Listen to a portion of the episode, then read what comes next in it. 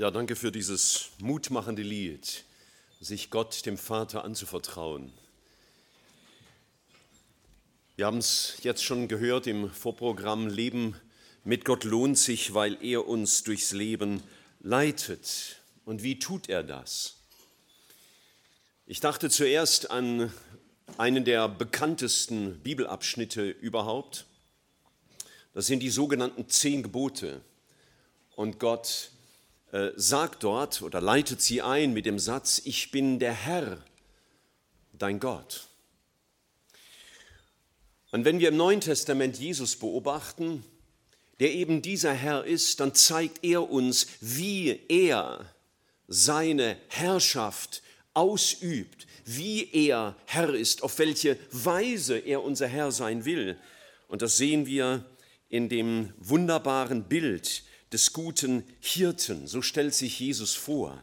Er ist nicht ein Sklaventreiber, auch kein Eselstreiber, sondern er ist ein Hirte, wie er es damals, Jesus hat das oft gesehen, ja, die Schafherden, wie ein, ein Hirte seine Schafe führt, ihnen vorausgeht, den Weg ebnet, auch sich gegen die Feinde stellt, nach den Futterplätzen sucht und so weiter. Und das ist, was Jesus gesagt hat. Ich lese das im Johannesevangelium im Kapitel 10. Ich bin gekommen, damit sie das Leben und volle Genüge haben sollen ich bin der gute Hirte. Der gute Hirte lässt sein Leben für die Schafe. Und über diesen guten Hirten wollen wir heute Morgen nachdenken, wenn wir dieses Thema betrachten. Und ich möchte den vielleicht berühmtesten Text aus der Bibel überhaupt lesen. Vielleicht verschätze ich mich dabei, aber es ist ein Psalm. Und äh, viele Menschen, die mit Gott noch nichts am Hut haben, haben den irgendwann mal im Konfirmandenunterricht oder Religionsunterricht und so weiter auswendig gelernt. Ich könnte ja den Test machen heute Morgen. Lasst es uns mal auswendig sagen. Aber ich will ja auch niemand blamieren. Deswegen könnt ihr mal auswendig mitlesen, was da vorne steht. Der Herr ist mein Hirte. Mir wird nichts mangeln. Er weidet mich auf einer grünen Aue und führt mich zum frischen Wasser. Er erquickt meine Seele. Er führt mich auf rechter Straße wegen seinem Namen. Und wenn ich auch wandere im finsteren Tal, fürchte ich kein Unglück, denn du bist bei mir. Dein Stecken und Stab trösten mich.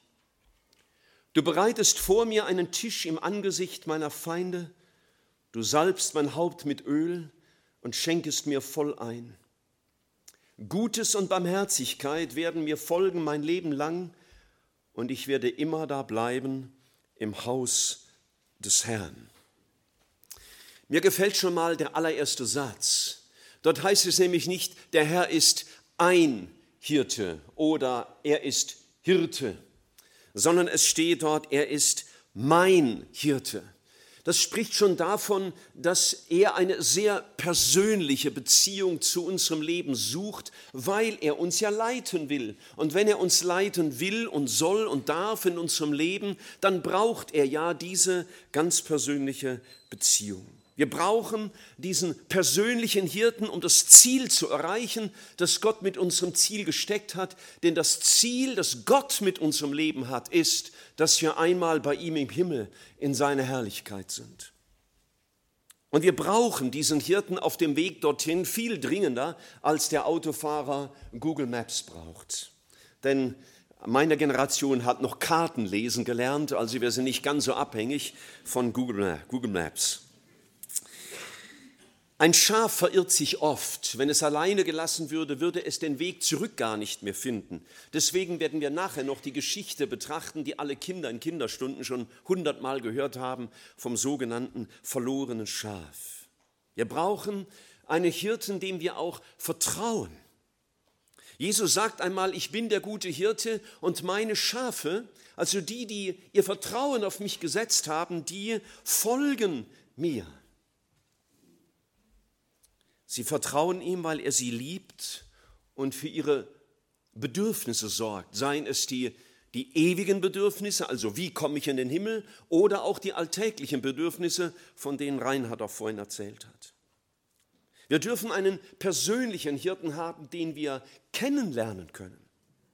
Wir folgen keinem Fremden. Dieser gute Hirte hat sich in der Bibel mitgeteilt. Er hat erklärt, wer er ist und wie er ist und was er will und wie er uns leitet. Er hat uns viele Versprechen gemacht, er hat aber auch Bedingungen formuliert. Wer Jesus nicht als Hirten hat, folgt jemandem anders. Und es gibt auf dieser Welt nur zwei, denen wir folgen können. Entweder dem guten Hirten, Jesus, der uns ans Ziel bringt, oder dem, den Jesus den Fürsten dieser Welt nennt, dem Teufel, der scheinbar sehr gute Angebote macht, aber uns doch ans falsche Ziel führt. Er wird auch als Lügner und Betrüger in der Bibel bezeichnet und deswegen sollen wir diesen guten Hirten kennenlernen. Wir brauchen diesen persönlichen Hirten, meinen Hirten, dem ich auch gehorche. Es nützt ja nichts, wenn er mir den Weg zeigt und wenn er mich ruft und wenn er mich mahnt und wenn er mir was erklärt, wenn ich ihm aber nicht folgen will, wenn ich ihm nicht gehorchen will. Ich werde mich dann zwangsläufig verirren. Schafe mögen dumm sein, aber wenn sie den Hirten hören, dann folgen sie ihm. Da sind sie viel, viel schlauer als viele Menschen. In diesem Hirten ist alles was ich brauche, weil er der Schöpfer des Lebens ist, zu dem ich immer wieder neu kommen darf, auch mit all meinen Fragen, mit meinem Versagen, mit meinen Ausweglosigkeiten, mit meinen Zweifeln vielleicht auch. Das Bild mag vielleicht ein bisschen hinken, wie alle Bilder, die Gott darstellen soll, immer hinken müssen. Aber ich dachte an einen Autohersteller. Ja, der stellt ein Auto her und dann verkauft er es aber dann hält er auch Ersatzteile bereit, da ist er sogar verpflichtet dazu und er zeigt mir Reparaturwerkstätten, wo meine Bremsbeläge erneuert werden können, wo ich, was weiß ich, einen neuen Auspuff kriege und was immer so zu machen ist. Wenn ich aber die Garantie erhalten will, dann muss ich immer wieder zu einem Vertragshändler gehen, zu dem, der das Vertrauen des Autoherstellers hat. Und das ist für uns die Frage. Gott hat uns ein Leben gegeben. Aber wenn wir dann Fragen haben, wenn wir Zweifel haben, wenn wir versagt haben, wenn wir den Weg nicht wissen, wohin gehen wir? Gehen wir zu dem, der unser Leben geschaffen hat, also unserem Hersteller, oder gehen wir zu irgendeinem Fake-Anbieter, der Dinge vielleicht billig anbietet, aber so ist es dann auch. Denn wir würden die Garantie verlieren.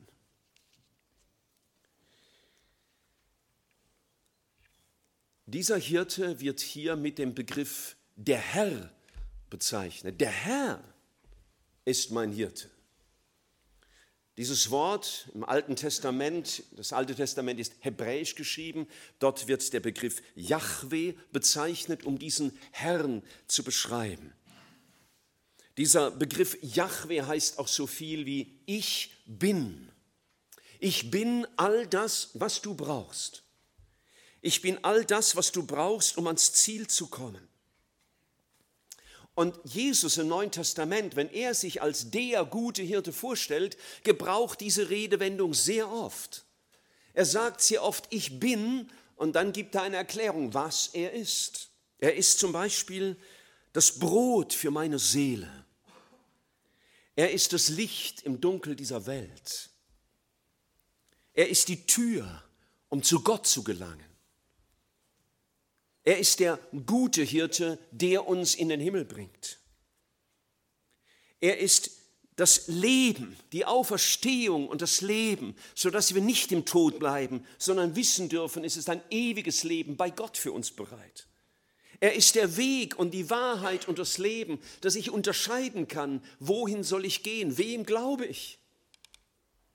Und er sagt, ich bin der Weinstock. Das heißt, von mir her kommt die Kraft, um ein Leben zu führen als Christ auf dieser Welt.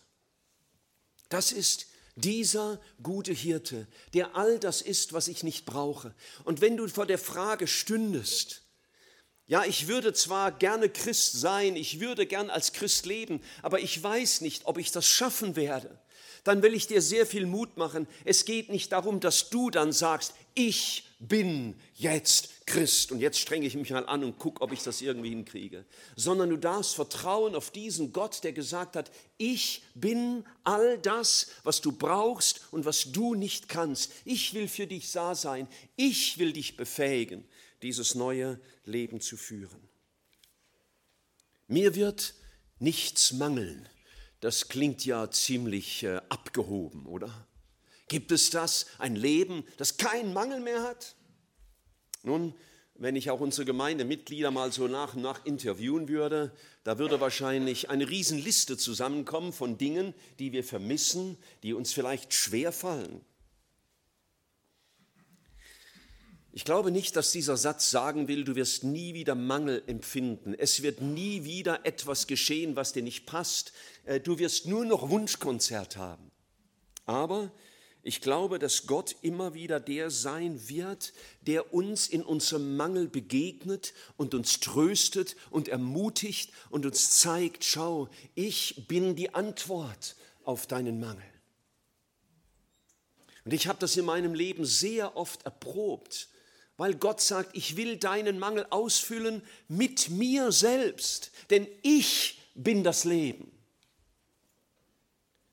Und wer auf ihn vertraut und wer ihm auch all seinen Mangel bekennt und wer sich wer klagt vor ihm und weint vor ihm, auch über all dem, was ihm schwerfällt, und der ihm vertraut, wird immer wieder neu erleben, dass dieser Gott wirklich Mangel ausfüllt.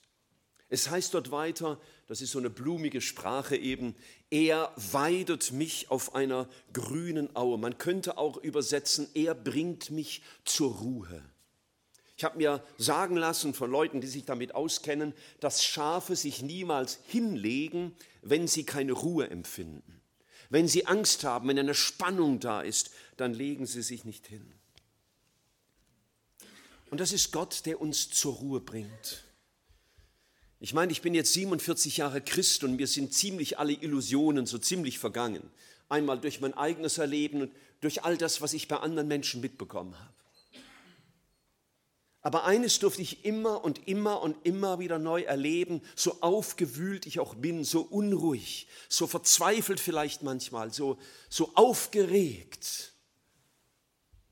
Oft auch vor einer Predigt, obwohl ich schon ein paar tausend davon gehalten habe zu erleben, dass Gott zur Ruhe bringt. Einfach durch seine Gegenwart. Weil er den Überblick hat. Weil er auch um die Ecke gucken kann, was ich nicht kann. Er kann über den nächsten Hügel schauen, was ich nicht kann. Ihm zu vertrauen bringt mich zur Ruhe. Und sein Wort, die Bibel, ist für mich wie dieses frische Wasser, von dem David hier sagt, er führt mich zum frischen Wasser. Das ist für mich immer wieder neu ganz frisches Wasser, nichts Abgestandenes.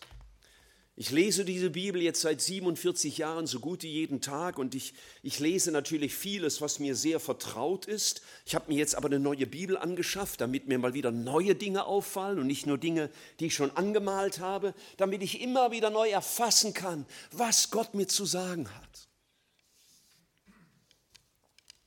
Der mir Antworten gibt und Mut macht und Wegweisung gibt, mich auch tröstet mir mich seiner Vergebung vergewissert. Und es das heißt dort weiter, er erquickt meine Seele, das heißt, er richtet wieder auf, er schenkt neue Kraft. Und das brauchen wir in all den unruhigen Zeiten. Ich meine, Corona ist noch ein kleines Problem. Wir haben vielleicht in unserem persönlichen Leben wesentlich größere Viren zu bekämpfen. Und er stellt wieder her, so könnte man diesen Satz auch übersetzen. Er stellt mich wieder auf meine Füße. Das Leben ruiniert so manches. Manche Menschen machen uns viel Not und machen vielleicht auch Dinge kaputt in unserem Leben. Aber er ist es, der wieder aufrichtet. Vielleicht sind wir selbst die, die manches kaputt machen in ihrem Leben durch ihre Unvernunft und durch ihre Ungehorsam und ihren Unglauben Gott gegenüber. Und wenn wir zurückkehren zu Gott, ist der, der wieder zurechtbringt, der wieder heilt, der Dinge wieder in Ordnung bringen kann. Und er führt mich auf richtiger Straße wegen seinem Namen. Er ist ein Ratgeber. Und manchmal muss ich auch eine ganze Weile nachdenken und in der Bibel suchen und beten, bis ich begreife, was Gott mir deutlich zu machen hat für eine Frage, die ich habe, für eine Ausweglosigkeit, die ich nicht überwinden kann. Sein Wort ordnet meine Gedanken immer wieder neu. Die, die können sich so verirren und so geprägt sein, auch vom Geist unserer Zeit. Und immer wieder neu zu lesen, was Gott mit seiner ewigen Wahrheit zu sagen hat. Und dass das, was er Abraham vor 4000 Jahren gesagt hat, genau so wahr ist, heute wie damals für ihn, ist für mich sehr ermutigend. Und dann kommt ein Abschnitt, den würden wir vielleicht gerne überspringen, aber gehört auch zu unserem Leben. Ähm, David sagt dort, und wenn ich auch wandere im finsteren Tal, fürchte ich kein Unglück, denn du bist bei mir, dein Stecken und Stab trösten mich. Ich möchte euch dazu versuchen, was zu erklären. Ich habe heute Morgen diese Karte abfotografiert. Vielleicht macht ihr mal das Licht da oben aus und dann sehen wir die Karte noch ein bisschen besser. Das ist eine Karte, die nicht ganz zu der Situation passt vom Psalm 23, aber das, was ich euch erklären will, das äh, kann ich hier deutlich machen. Also das ist so ein kleiner Ausschnitt des antiken Jerusalem, äh, hier aus der Zeit von Jesus, also rund 1000 Jahre nach äh, dem David. Aber das, was ich euch zeigen will, das ist dort unverändert und es ist übrigens bis heute im Wesentlichen unverändert. Es geht um zwei Täler. Es geht hier einmal um das Kidron-Tal, das von Norden nach Süden führt und hier kreuzte sich mit dem Hinnomtal, das von West nach Ost geht. Und dieses, um dieses Kidron-Tal geht es, denn dieses Tal nannte man auch das finstere Tal oder das Tal der Todesschatten. Warum? Ähm, also von diesem Tal aus nach Westen ist der Tempelberg und hier nach rechts, äh, nach Osten wäre der Ölberg und dazwischen ist dieses tief eingeschnittene Tal. Und auf dieser Ostseite war ein Friedhof angelegt, weil die Juden glaubten, wenn der Tag der Auferstehung kommt, passiert das da. Und da wollten sie beerdigt sein. Und jetzt war also hier auf dieser Seite der Ölberg. Und wenn jetzt die Sonne morgens aufging über dem Ölberg, dann schien das Licht auf diesen Friedhof, der hier ist. Und die Grabsteine, die auf diesem Friedhof waren, die warfen einen Schatten in dieses Kidron-Tal. Und deswegen lest ihr manchmal in euren Bibelübersetzungen auch das Tal der Todesschatten. Ja, diese Schatten, die da reingeworfen werden, kommen von den, ähm, von den Grabsteinen. Das ist ein Bild dafür, dass es in unserem Leben nicht immer hell ist. Auch Christen haben sehr schwierige Lebensphasen zu bewältigen. Manches dunkle, äh, zu durchlaufen. Das kann durch einen Schicksalsschlag sein, das kann vielleicht auch durch eine Zeit der Depression sein, wo Traurigkeit uns beherrschen will. Es kann vieles sein, was wie ein dunkles Tal oder ein Tal der Todesschatten ist. Vielleicht auch manchmal die Angst vor einer üblen ärztlichen Diagnose oder gar dem Tod. Und David kann sagen, das haben wir ja gelesen, jetzt können Sie uns nochmal anschauen. Oh, jetzt habe ich was falsch gemacht. Da ist wieder. Jawohl. Ähm, und wenn ich auch wanderte im finstern Tal, fürchte ich kein Unglück, denn du bist bei mir. Der David, der saß da vielleicht oben auf der, in der Davidsstadt auf diesem Berg und hat vielleicht manchmal, so sagt es meine Fantasie, manchmal auch in dieses Tal darunter geschaut. Vielleicht hat ihn das stimuliert, um den Psalm 23 zu dichten. Das werde ich ihn mal fragen, wenn ich ihn treffe, wo denn das genau entstanden ist. Und, und dann konnte ihm, der ja eine sehr äh, emotionale Seele war, das vielleicht sehr beschäftigen. Da dieses Tal der Todesschatten ist ein Sinnbild von dem, wie es mir im Augenblick gerade geht, der ich sehr bedrängt werde. Und dann sagt er, aber ich fürchte mich nicht, denn du bist bei mir. Denn als David seine Königsherrschaft antrat, hat er die Bundeslade, das Sinnbild der Gegenwart Gottes in seine Stadt geholt die später in den Tempel gebracht wurde.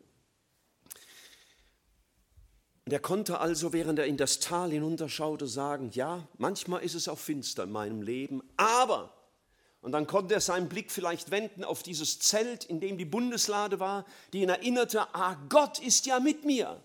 Das konnte ihm wieder Mut machen, Gott ist mit mir. Und dann sagt der Text hier weiter, dein Stecken und Stab trösten mich. Nun, ich habe mir erzählen lassen, dass es dass Schafhirten in damaliger Zeit ihre Herden auch manchmal durch sehr enge, gewundene Schluchten führten.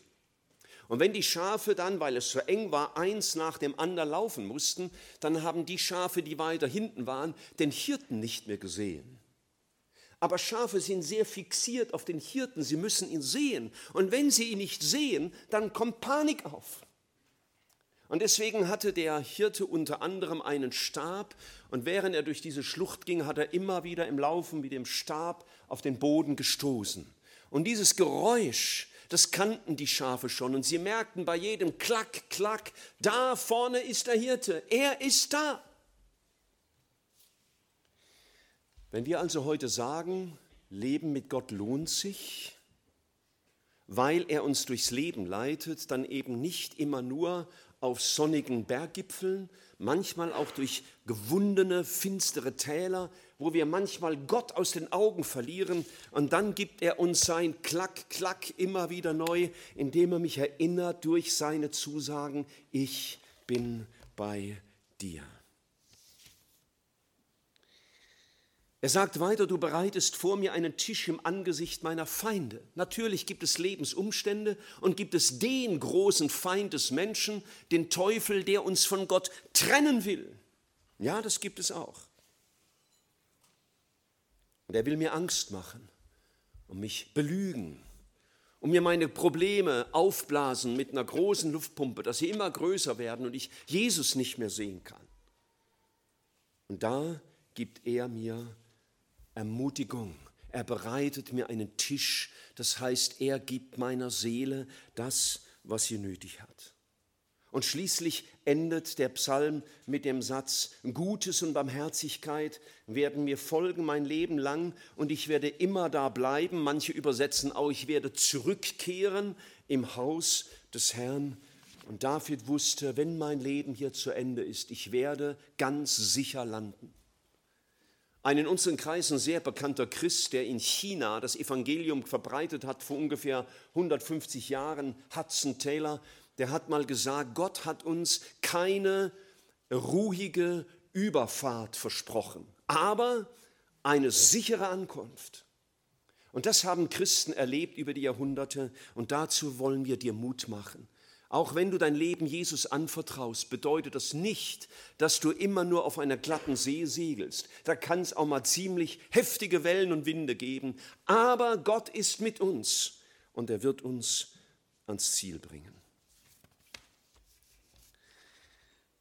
Soweit ein Text aus dem Alten Testament, der uns deutlich macht, Gott will uns durchs Leben leiten. Wer ist dieser Gott? Wie macht er das? Als Jesus schließlich auf der Erde war, also ungefähr 1000 Jahre nach David, und er unterwegs war und er seine Volksgenossen betrachtete, die eigentlich Gott hätten kennen können, die aber total deprimiert und zerrissen und krank und manchmal auch von üblen Mächten übel zugerichtet worden waren, da war er sehr, sehr traurig geworden. Und es heißt einmal, und ich lese das aus dem Matthäusevangelium im Kapitel 9, im Vers, ab Vers 36, als er die Menschenmengen sah, jammerten sie ihn, denn sie waren erschöpft und zerstreut wie Schafe, die keinen Hirten haben.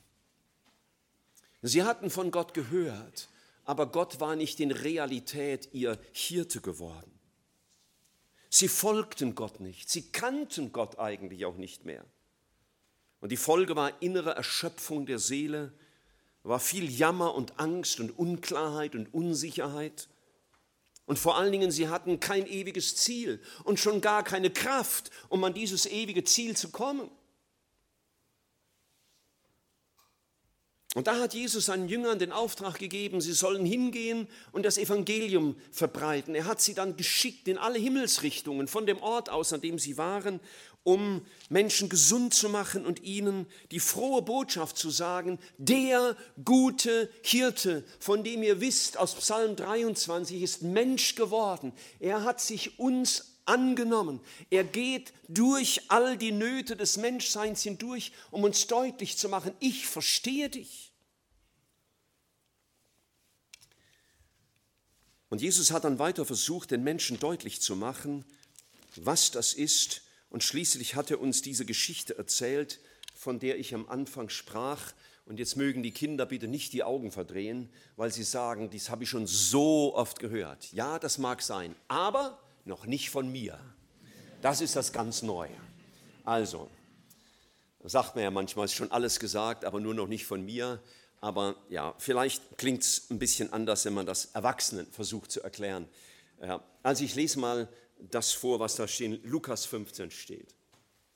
Er, Jesus, sagte aber zu ihnen dieses Gleichnis, also eine bildhafte Rede, die er konstruiert hat, und sprach, welcher Mensch ist unter euch, der hundert Schafe hat und, wenn er eines von ihnen verliert, nicht die 99 in der Wüste lässt und geht dem Verlorenen nach, bis er es findet.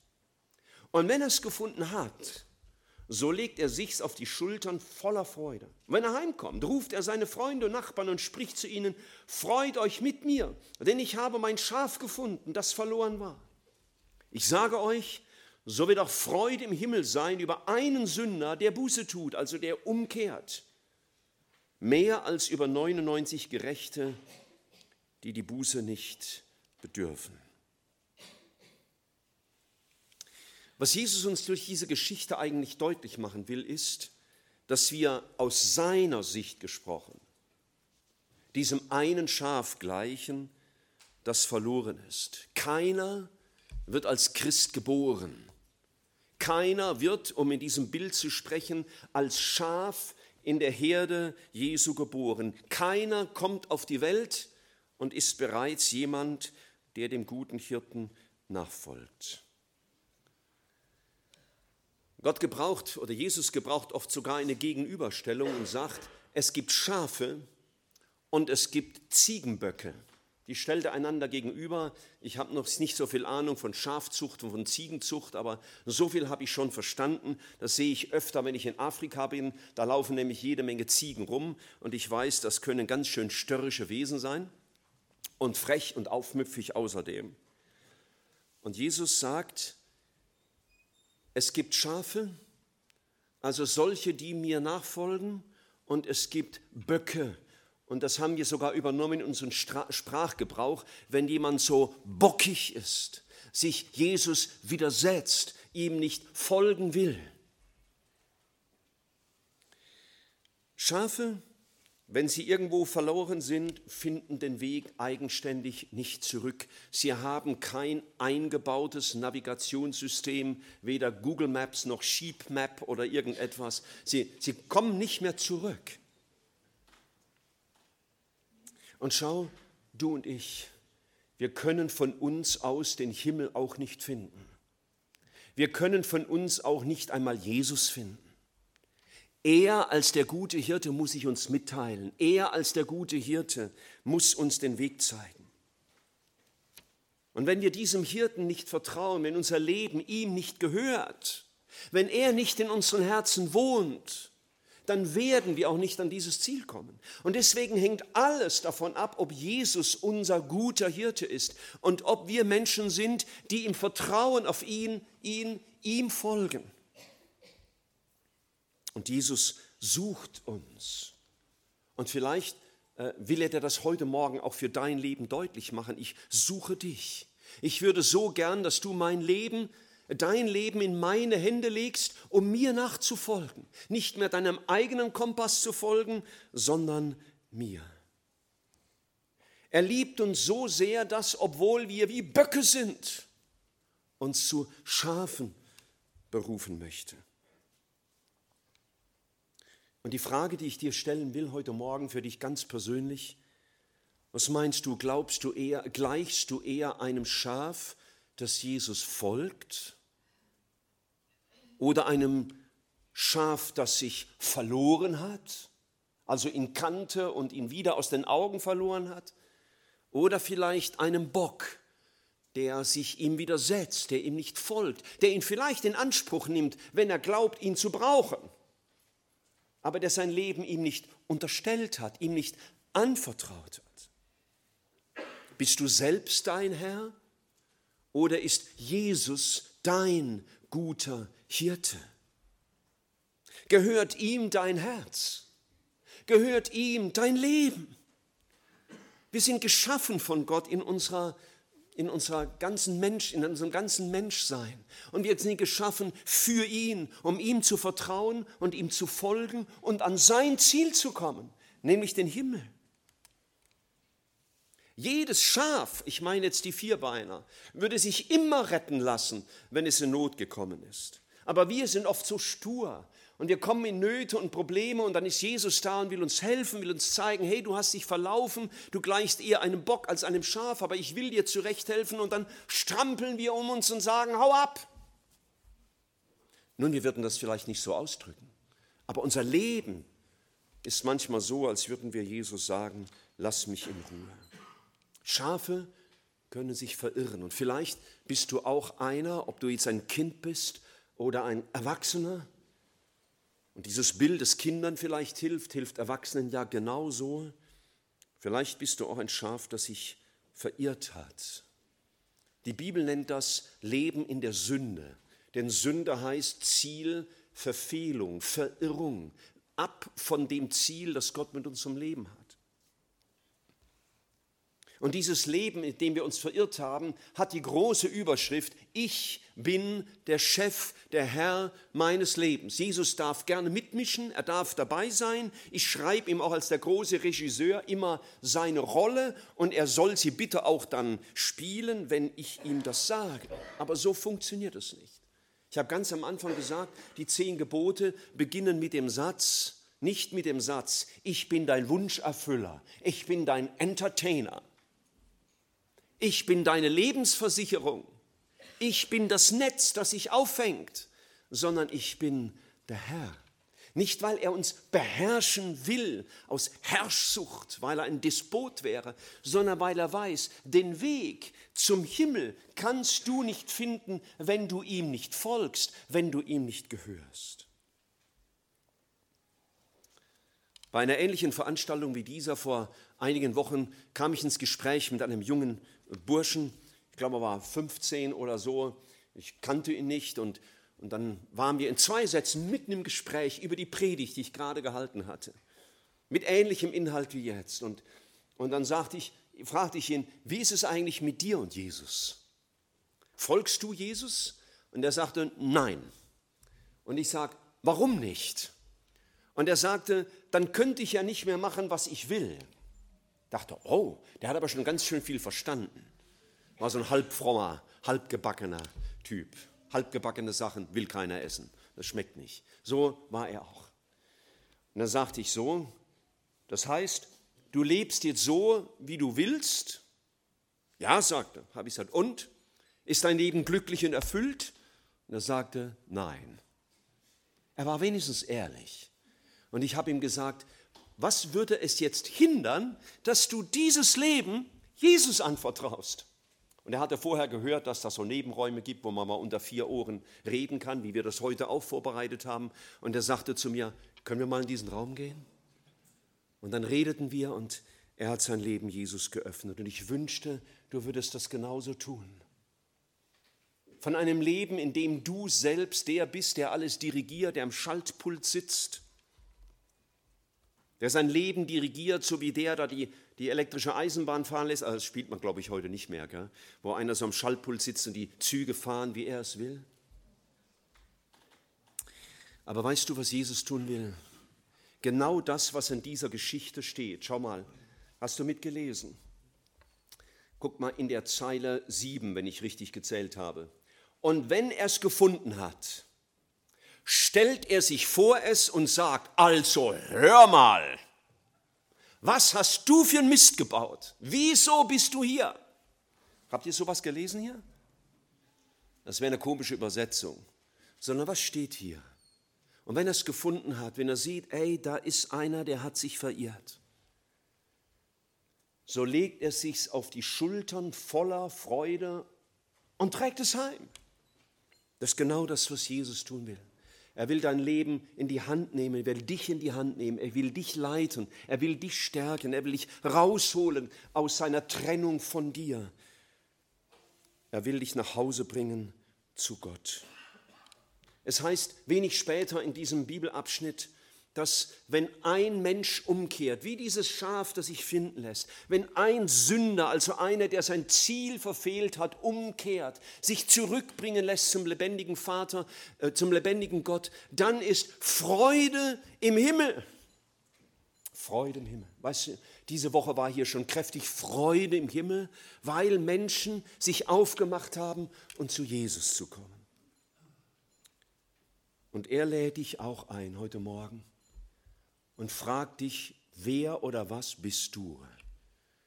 Bist du ein Schaf, das mir folgt, das mir vertraut, das natürlich manchmal stolpert und hinfällt und sich schmutzig macht, aber ein Schaf, das mir gehört, weil du dein Leben mir übereignet hast? Oder bist du ein Schaf, das sich verirrt hat, das ihn wieder aus den Augen verloren hat, obwohl du es besser wissen könntest? Hast dich wieder verloren in ein Leben, in dem es sich um dich dreht und, und du willst der Herr und du willst der Chef deines Lebens sein, wo du dir vertraust und du merkst, ich habe mich entfernt von dem guten Hirten und so komme ich niemals an das Ziel, das Gott mit mir hat.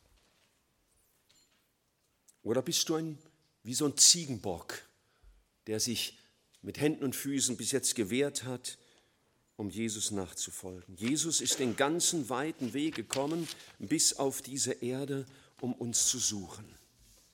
Aber ich muss dir auch noch was anderes sagen. Und das, ähm, das sage ich dir nicht, weil ich dir Druck machen will oder weil ich dir Angst machen will, sondern einfach deswegen, weil ich das sagen muss, weil Jesus das so sagt.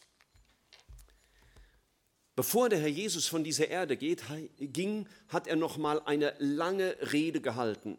Und er hat geredet vor allen Dingen von der Zeit, wenn Menschen eines Tages am Ende der Erdgeschichte vor ihm stehen werden und ihr Leben vor ihm zu verantworten haben. Und in dieser Rede gebraucht er folgendes Bild, und das verstehen wir jetzt nach dieser Predigt hoffentlich einigermaßen gut. Ich lese aus Matthäus 25, Vers 31. Wenn aber der Menschensohn, das ist er selbst, in seine Herrlichkeit kommen wird und alle heiligen Engel mit ihm, dann wird er sich auf den Thron seiner Herrlichkeit setzen und vor ihm werden alle Völker versammelt werden und er wird sie voneinander trennen, wie ein Hirte die Schafe von den Böcken trennt. Das ist genau das Bild, das wir ja jetzt schon ein wenig betrachtet haben. Und er beschreibt Schafe und wohin sie gehen und er beschreibt die Böcke und wohin sie gehen. Ich lese das äh, weiter in unserem Text. Dann wird der König zu denen und zu seiner Rechten sagen, das sind also die Schafe, die sich ihm anvertraut haben, die nicht fehlerlos sind, die nicht makellos sind, aber die ihr Leben diesem guten Hirten anvertraut haben. Er wird zu ihnen sagen, kommt her, ihr Gesegneten meines Vaters, erbt das Reich, das euch von Grundlegung der Welt an bestimmt ist. Kommt in den Himmel, kommt in das Reich meines Vaters. Und einige Verse später, im Vers 41, sagt er, dann wird er auch zu denen zur Linken sagen, das sind die Böcke, die widerstrebt haben, die lieber ihr eigenes Ding durchziehen, die ihn ignorieren, die ihn übersehen, die ihn vielleicht lästern oder die ihn einfach verschweigen. Er wird zu denen zu seiner Linken sagen, geht weg von mir, ihr Verfluchten, ins ewige Feuer, das dem Himmel, äh, das dem Teufel und seinen Engeln bestimmt ist.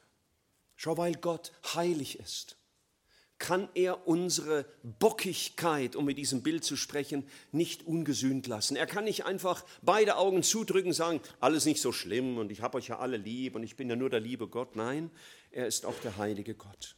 Es gibt eine ewige Verlorenheit für jene, die sich geweigert haben, Jesus zu folgen, ihm zu vertrauen. Aber Gott will diese Verlorenheit nicht. Er will nicht, dass Menschen verloren gehen. Und daher hat er einen Weg geschaffen, dass wir wieder umkehren können. Deswegen kam er den ganzen Weg vom Himmel auf die Erde, um dieser Hirte zu werden, der uns sucht. Und er hat es am eindrücklichsten bewiesen am Kreuz. Und davon habe ich den ganzen Abend gestern gesprochen, also nicht den ganzen Abend, aber die ganze Predigt über, über das, was Jesus am Kreuz gesagt hat. Er ist Mensch geworden und er wollte uns retten. Und schon im Alten Testament, im, durch den Propheten Jesaja, hat Gott uns Folgendes sagen lassen. Wir gingen alle in der Irre wie Schafe. Jeder sah auf seinen Weg. Vielleicht ist das genau deine Lebenssituation. Ein Mensch, der auf seinen Weg sieht und sich dabei verirrt weg von Gott, nicht dem Hirten folgt, sondern sich selbst.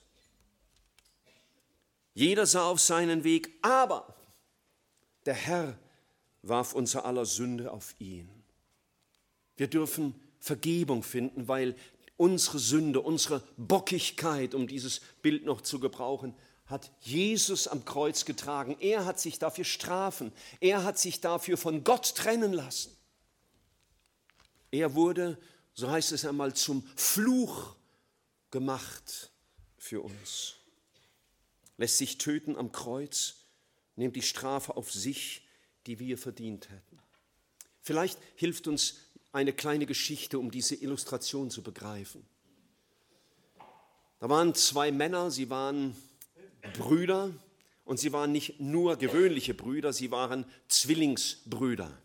Und Zwillingsbrüder und Zwillingsschwestern haben manchmal die Eigenschaft, dass sie sich zum Verwechseln ähnlich sehen. Und einer von ihnen war einer, der Jesus folgte und der andere war, also war ein Schaf und der andere war, um in unserem Bild zu sprechen, ein Bock. Und dieser bockige Zwillingsbruder ist eines Tages in eine Schlägerei geraten und er hat einen anderen Menschen dabei getötet. Es war in einer Zeit, wo die Todesstrafe auf solche Taten stand. Er rannte vom Ort des Geschehens nach Hause zu seinem Bruder, dem anderen. Und er guckte ihn an und sah seine Kleider, die ja vom Blut des anderen gekennzeichnet waren. Und er begriff sofort, als er diese Todesangst in den Augen seines Bruders sah. Und er sagte zu ihm, zieh deine Kleider aus. Und er tat genau das Gleiche. Und er tauschte die Kleider aus und er, der Schafbruder, zog die Kleider von dem bockigen Bruder an und der Bockige bekam die schönen, sauberen Kleider des, des bockigen Bruders. Und schon war die Polizei da, weil sie ihn verfolgten und sie kamen rein und der Befund war offensichtlich. Da steht er, genau den haben wir doch gesehen am Tatort. Und man sieht ja noch die Spuren auf seinen Kleidern. Und er ließ sich wortlos abführen und trug die Strafe für seinen Bruder. Und er ließ ihm dann noch eine Botschaft zukommen, die klang ungefähr so, ich habe sie nicht mehr ganz genau in Erinnerung, das tat Jesus für dich. Und das ist, was ich dir auch sagen will. Genau das tut Jesus für dich. Das, was wir falsch gemacht haben, hat er sich anrechnen lassen und hat das ans Kreuz getragen, um dort eine Strafe zu tragen, die uns gilt. Und jetzt ist die Frage, wirst du deine dreckigen Kleider ausziehen wollen, um sie zu Jesus zu bringen? Das Leben, das so selbstbestimmt ist, wo Jesus nicht dein Hirte sein darf, sondern nur deine Lebensversicherung, nur dein Sicherheitsnetz. Darf er dein Hirte werden? Was wirst du sein? Ein Schaf, das Jesus folgt, ihm vertraut, ihm gehorcht, ihn kennt, ihn liebt, weil er dich zuerst geliebt hat? Oder wirst du wie ein Ziegenbock sein, der eigenwillig weitergeht, seinem eigenen Willen lebt, seinen eigenen Überzeugungen lebt, der es besser weiß oder jedenfalls zu wissen meint als Jesus? Wirst du dich leiten lassen von diesem guten Hirten? Und vielleicht ist in deinem Leben eine Entscheidung dran, wo du begreifst, bis heute bin ich so ein Ziegenbock. Oder ja, ich habe Jesus nie in mein Leben gelassen. Ich habe das selbst in die Hand genommen. Ich vertraue ihm nicht. Ich habe ihn nicht ernst genommen in dem, was er am Kreuz getan hat, weil ich nicht eingestanden habe, ich brauche seine Vergebung. Willst du sein wie ein Schaf, das sich von Jesus verirrt hat, das ihn kannte, aber ihn wieder verlassen hat und, und in ein Leben wiedergekommen ist, wo es nach deiner Meinung und nach deinem Willen geht? Wirst du dich von Jesus ansprechen lassen? Und ich frage dich das mit diesem Bild so ganz direkt. Und ich glaube, es gibt darauf nur zwei optionale Antworten. Ist Jesus der Hirte deines Lebens? Ist er dein guter Hirte? Ist er der, dem du dein Leben anvertraut hast? Ist er der, dem du folgst? Ist er der, dem du vertraust? Ist er es, von dem du weißt, er führt mich und wird mich ins Ziel bringen zu Jesus? Ist er dein Hirte? Und darauf gibt es nur zwei Antworten. Es gibt nur ein Ja oder ein Nein. Und die Antwort, die hat dir Jesus heute Morgen ganz gewiss deutlich gemacht. Du wirst es jetzt wissen, ob du solch ein Schaf von Jesus bist oder ob du eher ein Ziegenbock gleichst. Und die Frage ist, ob du dich von Jesus überzeugen lässt, dass du deine Schuld vor ihm bekennst und dass du dein Leben in seine Hand legst. Und ich wünschte, dass es bei dir so würde, wie es der Apostel Petrus geschrieben hat gegen Ende seines Lebens. Denn ihr wart wie die irrenden Schafe. Aber nun seid ihr zu dem Hirten und Wächter eurer Seelen bekehrt, das heißt umgekehrt. Und ich wünschte, dass wenn du heute nach Hause gehst, dass das schon 30 Jahre für dich wahr ist. Ich war mal ein irrendes Schaf, aber ich bin bekehrt zu Jesus und ich folge ihm schon sehr lange. Und wenn es nicht so ist, dann wünsche ich dir, dass heute Morgen eine Entscheidung fällt in deinem Herzen und du dir dein Leben diesem guten Hirten anvertraust. Wir sind nachher gerne für dich da. Wir haben hier unten einen Raum bereit für äh, Erwachsene und Jugendliche. Gleich, wenn man hier rauskommt, nach rechts in dem sogenannten kleinen Saal, da werden Gesprächspartner und Gesprächspartnerinnen bereitstehen. Ich selbst werde da sein und wir können miteinander sprechen. Wir können in dem Raum reden, wir können aber auch in vorbereitete Räume gehen, wo man unter vier Ohren reden kann. Und vielleicht sagst du, ähm, ich kann weder Ja noch Nein sagen, aber ich müsste sagen, ich weiß es nicht. Und ich glaube, dann ist es ganz wichtig, dass du diese Frage klärst, dass von deinem vielleicht ein Ja wird. Und alle Kinder, die heute im Gottesdienst sind, also die heute ausnahmsweise hier geblieben sind, die Fackelträger, die Leuchttürme, die Beula, ähm, für die ist der Fackelträgerraum da oben. Das ist, wenn man da die Treppe hochkommt, genau gerade rein. Da werden Mitarbeiter und Mitarbeiterinnen sein. Und wenn du als Kind verstehst, ich bin noch kein Schaf von Jesus, aber ich möchte mein Leben Jesus geben, dann wollen dir diese Mitarbeiterinnen und Mitarbeiter helfen dazu. Sie werden mit dir reden, mit dir beten. Darfst gern deine Mama mitnehmen oder deinen Papa oder auch alle zwei, von mir aus noch Opa und Oma. Aber wichtig ist, komm und öffne dein Leben für Jesus. Dieser Herr Jesus wartet auf dich. Wir schließen unsere Gottesdienste gegen Ende meistens mit einem kleinen Moment der Stille ab. Und das wollen wir jetzt auch machen. Wir wollen einen kleinen Moment still werden, jeder auf seinem Platz. Keiner redet, keiner betet laut, keiner schaut nach links und rechts. Und du kannst entweder Gott anbeten und sagen, danke Herr, dass ich dein Schaf sein darf. Oder vielleicht ihm sagen, Herr, gib mir den Mut, es heute zuzugeben, dass es nicht stimmt bei mir. Und ich gib mir den Mut, dass ich zu dir komme. Wir werden einen Moment still und ich schließe dann noch ab mit einem Gebet.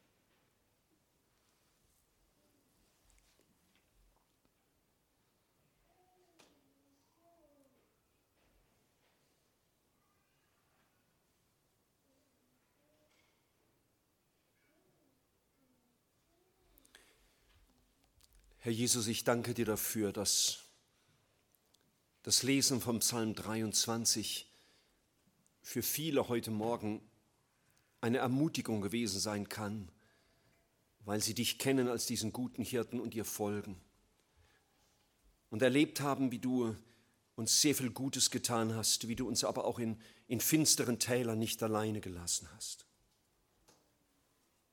Danke für diese Freude, dass viele dir nachfolgen, Erwachsene und auch Kinder.